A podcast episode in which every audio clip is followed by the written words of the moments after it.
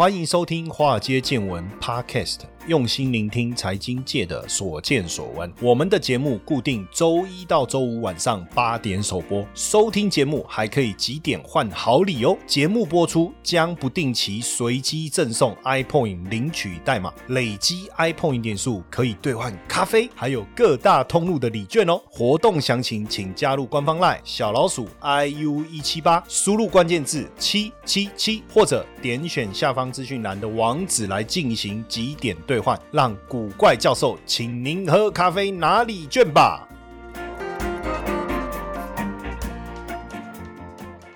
大家好，欢迎收听《华尔街见闻》Podcast，我是古怪教授谢承彦。那今天的主题啊，呃，我想先跟大家聊一下这个整个华尔街对股市的一个氛围啊，哈。我们先就这个市场多空论战的部分啊，来跟大家讨论一下哈。那因为各个大师啊都有他不同的一个看法哦，我们当然也想要了解，就是说到底大师们是怎么看哈。那我们先来看一下几个大师的想法哈，像这个股神。巴菲特他的老搭档蒙格哦，蒙格他就警告说，目前股市已经出现了这个泡沫的迹象哦，那反映了这个投资人呐，他在压住股票啊，是一种赌赛马的危险心态哦。那从最近比特币跟特殊目的收购公司啊，叫 SPAC，它的疯涨，我们就可以看得出来。那蒙格我不知道大家认不认识哦，蒙格是波克下的副董事长哦，也是。巴菲特的非常好的朋友，现年九十七岁哦。但我觉得，呃，年龄在。金融市场的经验，当然可以给我们很多非常好的一个宝贵的意见了哈。那尤其是他对这种证券交易平台，像 Robinhood 这一种，他说你就是在卖赌博服务来捞钱，他觉得这不是一个好的现象。那他对像这个呃网络论坛 Reddit 的这个乡民在炒高这个游戏驿站的股价这样的一个方式，他也不是很支持哦。然后像 SPAC 啊，这个叫特殊目的收购公司啊，大家就是疯狂的在买这个借壳。上市，他觉得这也是一个老能泡沫的一个迹象哦，而且他觉得说现阶段市场大家疯狂买股票，甚至借钱买股票这件事情呢，他觉得是非常危险的一个投资方式哦，跟一九九零年代末的网络股的泡沫非常非常的相似。他觉得结局一定会很糟，只是不确定什么时候了哈。那当然，孟格对美股的担忧也不是没有依据，因为目前来看，标普五百指数的本益比呢，已经接近了四十。十倍了哦，已经接近四十倍。那前两次本一比这么高的时候是在什么时候？金融危机跟网络泡沫化的时候，加上很多的投资标的现在估值已经非常高啦哦，所以看起来是非常危险。所以美股的调整跟大规模的崩盘可能是难以避免的。他也讲说不一定是是在明天啊，下礼拜，甚至也可能在一两个月以后。所以他的想法是说，像如果去买这种本一比比较高七十倍的这种亚马逊的股票，为什么不去买像交生这种绩优股，本一比？相对来说没有这么高啊。我们举的第一个就是蒙格，他讲到这个市场泡沫化的一个问题哈。那另外一个呢是被称为末日博士的卢比尼，我不知道大家认不认识这一位啊？他是一个著名的经济学家哦。那因为他的悲观的预测啊，那被称为这个末日博士哦。那当然他会叫末日博士，就他一天到晚出来就是唱衰嘛，他总是反正总是看坏市场哦。反正股市只要涨，他就泡沫泡沫哦，一律一律一律这样子哦。那他现在这一次他是说，不但存在金融市场。泡沫，甚至可能会像二零零八年那样的悲惨。那他有写一篇文章，所以我想说，也先来分享一下这篇文章的内容哦。他写的内容是这样，他说：美国的经济现在是一场 K 型复苏，那些拥有稳定的全职工作跟福利，呃，拥有金融资产的人，在股市不断攀升的情况下，日子过得相当的舒服。但那些没有工作或是只能在低附加值蓝领和服务领域打零工的人，不但没有什么金融财富，还背着这个债务。哦，所以现在美国是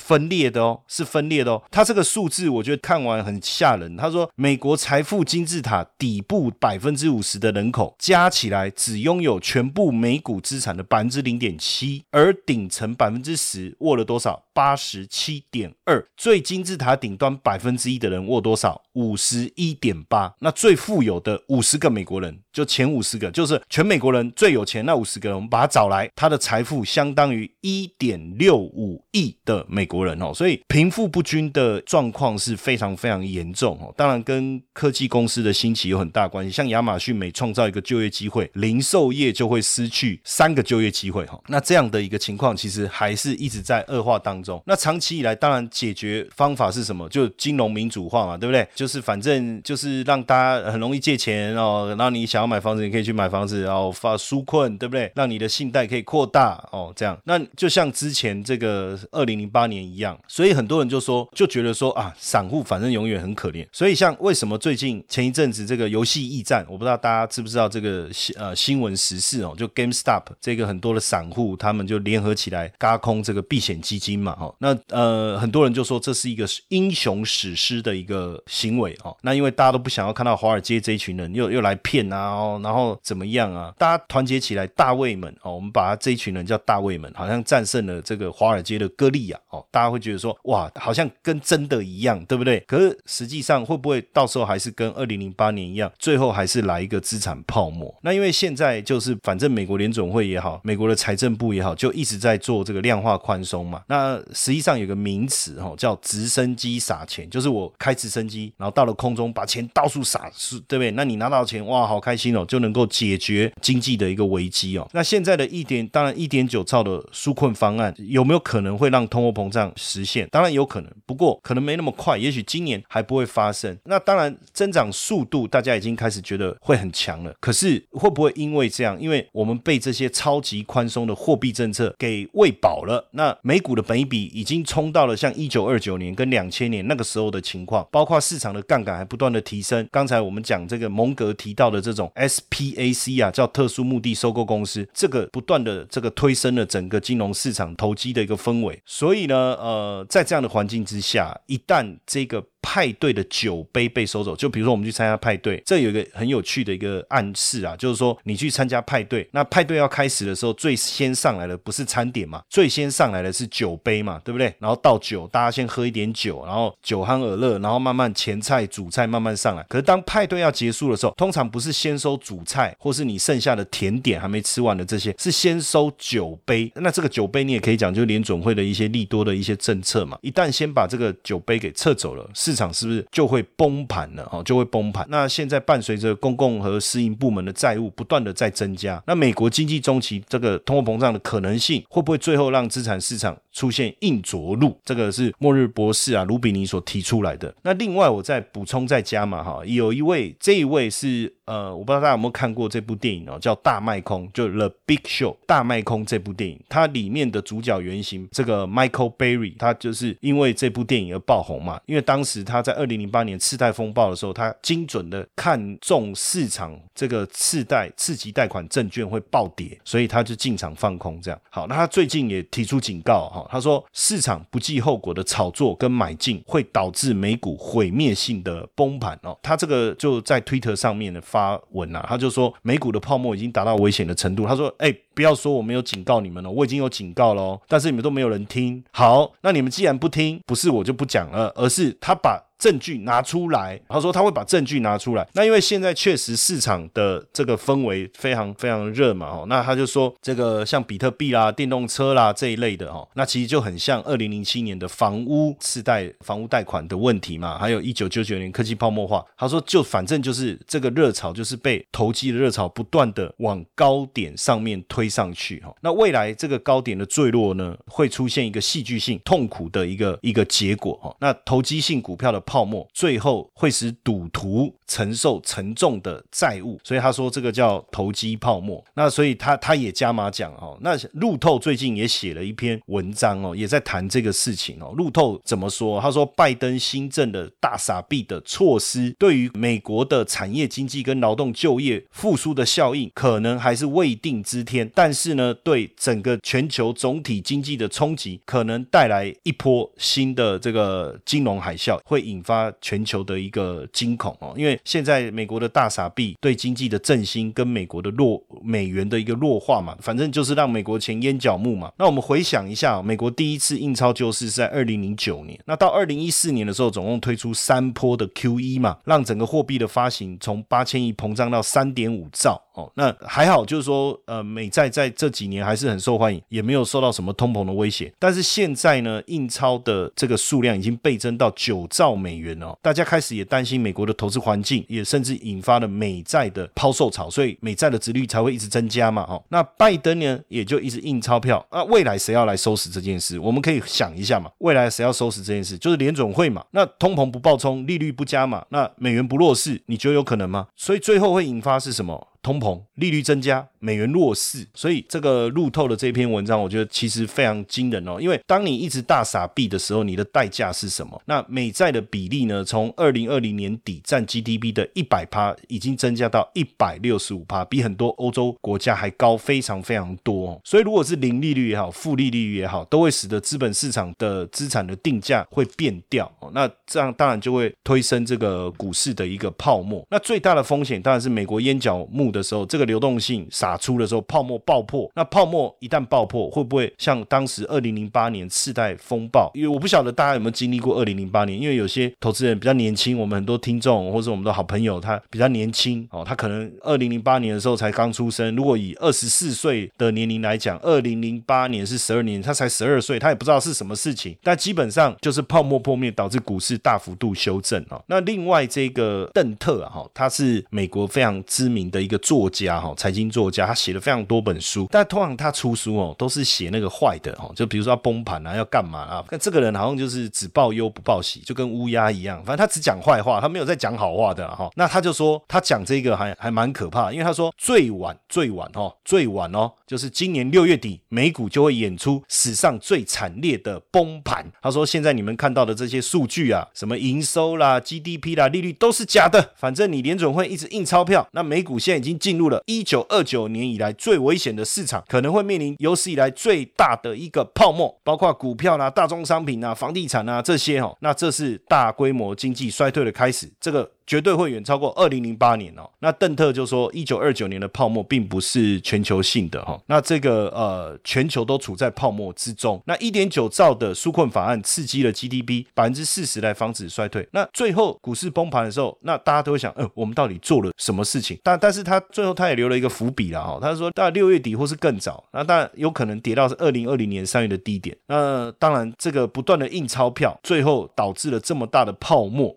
那未来如果进入萧条，那这个地狱可能会一直到二零二四年才结束哦。二零二四年哦，现在是二零二一年哦，这么可怕。然后他说要二零二四年才会进入下一个春天的繁盛期。我觉得这些人这么烦，他把美股看得这么空。然后呢，呃，另外一个这一位我不知道大家认不认识，他叫冈拉克。谁是冈拉克呢？他是债券天王的接班人。债券天王叫葛罗斯嘛，哈。那他被誉为叫新的债券天王，叫。冈拉克，那他他就讲说，他对市场的看法其实也是比较负面的，因为他说美国个人的收入百分之二十七来自于政府，现在大家开始相信刺激是永久的，那刺激是永久这件事情，代表大家已经被养坏了。那现在美国居民的收入有百分之二十七哦，是来自于政府的补贴，大家也觉得反正还是会继续嘛，对不对？即便现在美国预算赤字已经达到创纪录了，就 GDP 的百分之十六点二，那反正我们就不断的把好处给我们的这个民众。嘛，那所以这个冈拉克说，哎，他认为这个美元短暂反弹以后还是会下跌，而且这个 VIX 啊，VIX 叫做恐慌指数哈，VIX 叫恐慌指数，它这个呃，在下一次经济低迷的时候呢，可能会超过一百哦，因为这个代表什么意思呢？代表市场可能会进入极度的恐慌。那到底市场会崩盘，当然才会造成极度的恐慌。那到底造成崩盘的原因是什么？哈，那冈拉克认为可能就是通货膨胀，可能就是通货膨。胀哦，可能就是通货膨胀，所以确实是蛮可怕，而且黄金可能会反弹哦，因为虽然最近黄金真的很弱，但是他认为后续呢，黄金可能就会反弹了哦，那甚至当然就会开始出现通货膨胀，那他觉得说未来最便宜的东西会是什么？就是农地，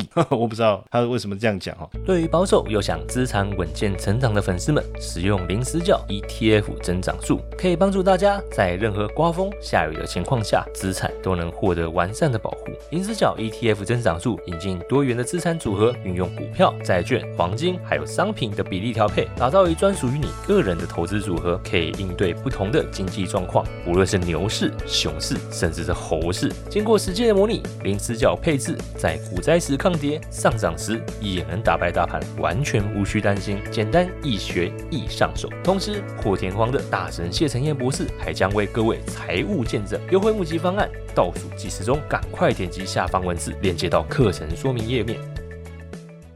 那当然，这个呃有史以来最大的泡沫有可能形成了。那联总会不会有什么动作？因为现在全球股市每小时就成长六十二亿美金哦。现在我们刚才讲到现在哦，你看股市也好，原物料也好，房市也好，比特币也好哦。那像什么特殊目的收购公司、太空旅行，反正现在什么都可以炒作哦，什么都可以炒作。那大宗商品黄豆十个月可以涨七十趴，原油也冲破了七十美元的大关。基本上虽然说美股最近，比如说科技股有一些回档啊，黄金是一直走弱，但整体来讲是高档震荡哦。现在不止股市嘛，包括茅台酒，然后什么茅台酒的纸箱啊、手提袋啊，都可以炒作。包括那个牛黄啊，就是中药材的牛黄，一公斤哦，可以从十万块人民币炒到五十块人民币啊。所以你就会发现说，资金的一个泡沫已经从股市开始蔓延到其他的实体商品。现在连日本媒体也发现说，由法国一个汽车制造的。法拉利的复刻版的儿童玩具车哈，然后呢，在欧洲卖多少哈？卖十二万欧元哦，十二万欧元大概多少钱？四百三十七万台币。可是官方说这一台大概就五千到一万欧元呐。所以你看现在什么都可以炒，包括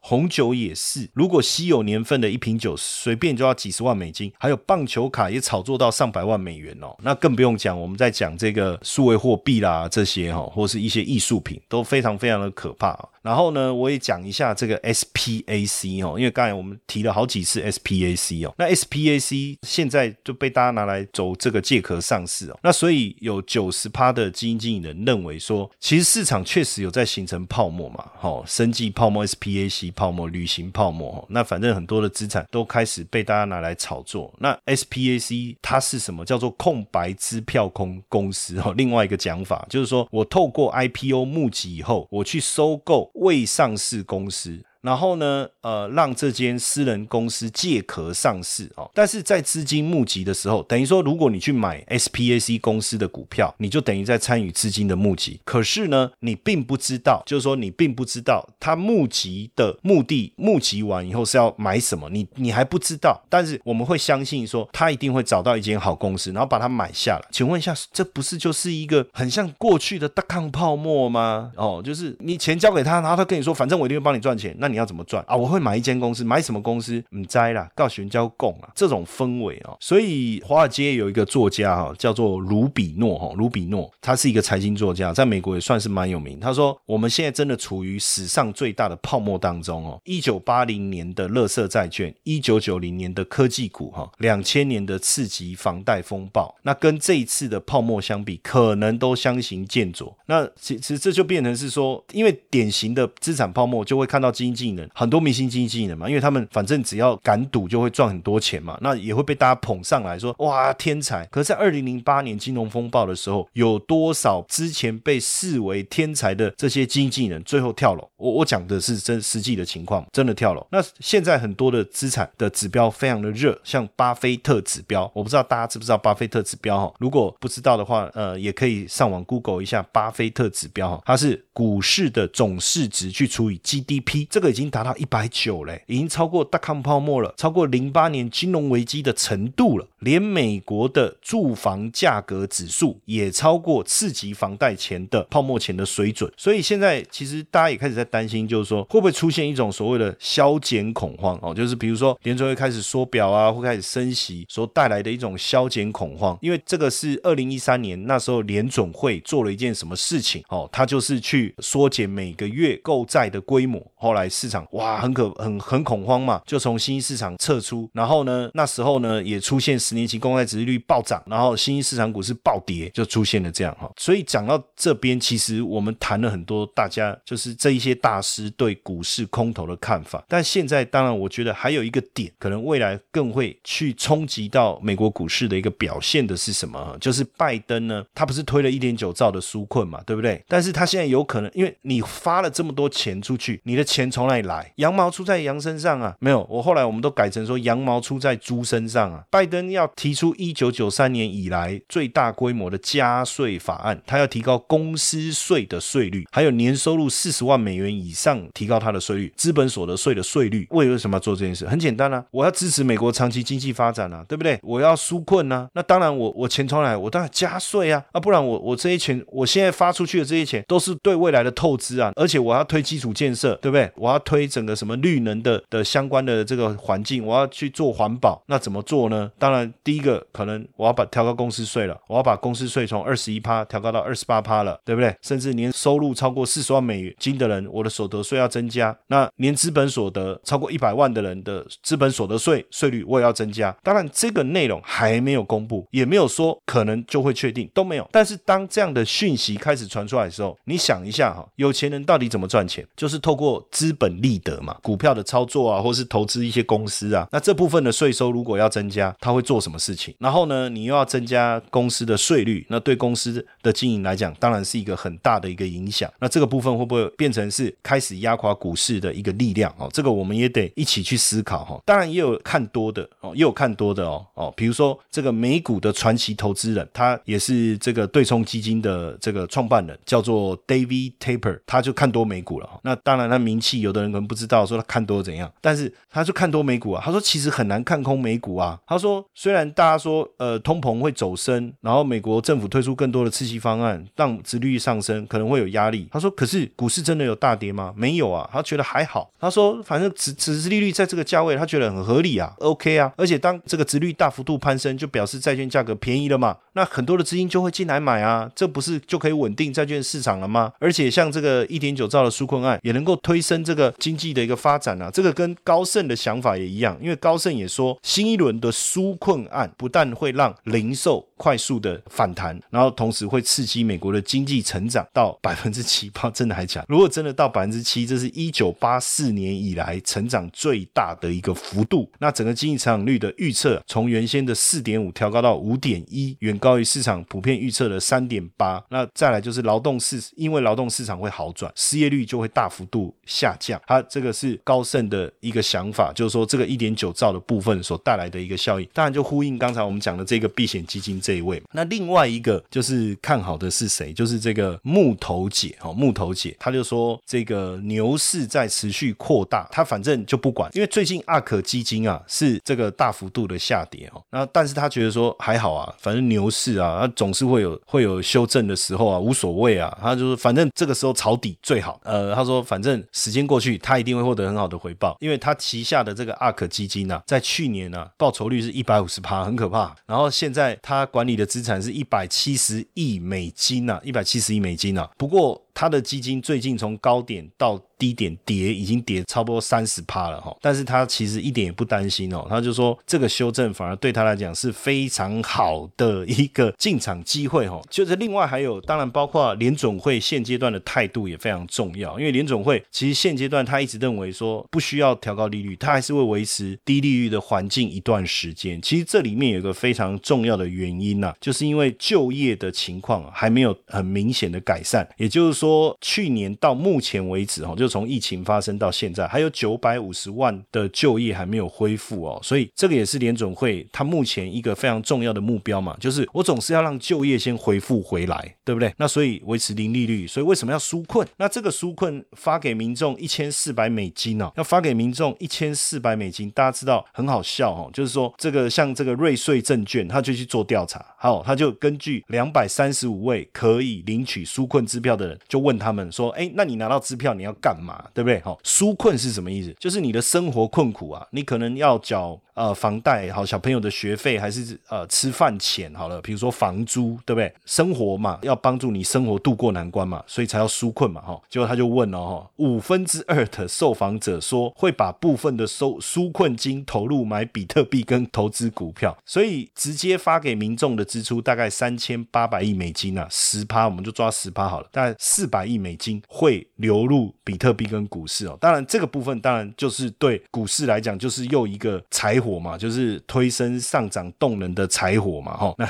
这个我我觉得很有趣啊，我觉得很有趣，就是说这样到底对股市是看好还是看好还是坏？当然就有更多的资金会流入，当然是好的嘛。那就像高盛讲，会推升经济的一个表现，当然也是好的嘛，哈。所以整体来讲，对股市一开始我们讲的几个例子，然后对股市的是很负面的，但是整体来讲好像又蛮好的，也有人很看好。所以实际上现在就是牛熊之间的大战嘛，大师的看法也都分歧对投资人来讲，如果你不是做短线的人，或者是说我们都是长期在市场操作的人，我们的习惯是什么？就是逢低买啊，逢高追啊，反正长期持有。我们大部分都是以偏多操作为主的人。其实今年你你可能没有办法像去年一样这么容易的去怎么讲，就是买像买台积电也好，买什么 ETF 啊，买了就赚钱这样，反正就是杀来欧北贝，就是欧欧北坦这种氛围。那你的投资不会今年就结束嘛？也不一定明年就结束。那这过程当中，如如果市场真的出现前面几个那个厉害的那几个大师，包括蒙格，包括 Michael Berry，包括这个冈拉克，还有包括几个华尔街传奇人物，包括路透他们的想法，对股市可能产生泡沫以后崩盘，甚至邓肯说六月以前会崩盘。那你的资产，你投资的资产怎么去应付，怎么去面对？当然也就是说啊，真的赶快卖，把股票卖掉。好，啊你这结果你卖掉了，好，可是却又变成像另外一派说的，像联准会还在继续印钞啊，继续维维护股市啊，对不对？连这个木头姐 K C Wood 号称女股神嘛，她也觉得还好啊，跌就是买啊，她也觉得还是会涨啊。那也我们也看到纾困以后有更多资金会流入，那我们到底该怎么办哦？所以其实这些问题都值得我们去思考了哦。那那当然大家也可以想一下，那这样你听完你你会投谁一票哦？会会想要站在谁那一边哦？哦，我们也可以来思考，一起来思考一下。谢谢大家的收听，晚安。嘿，各位铁粉们，如果喜欢华尔街见闻，请大家多多按下分享键，让更多人能听到我们用心制作的节目。你们的一个小动作，是支持我们节目持续下去的原动力哦，快去分享吧！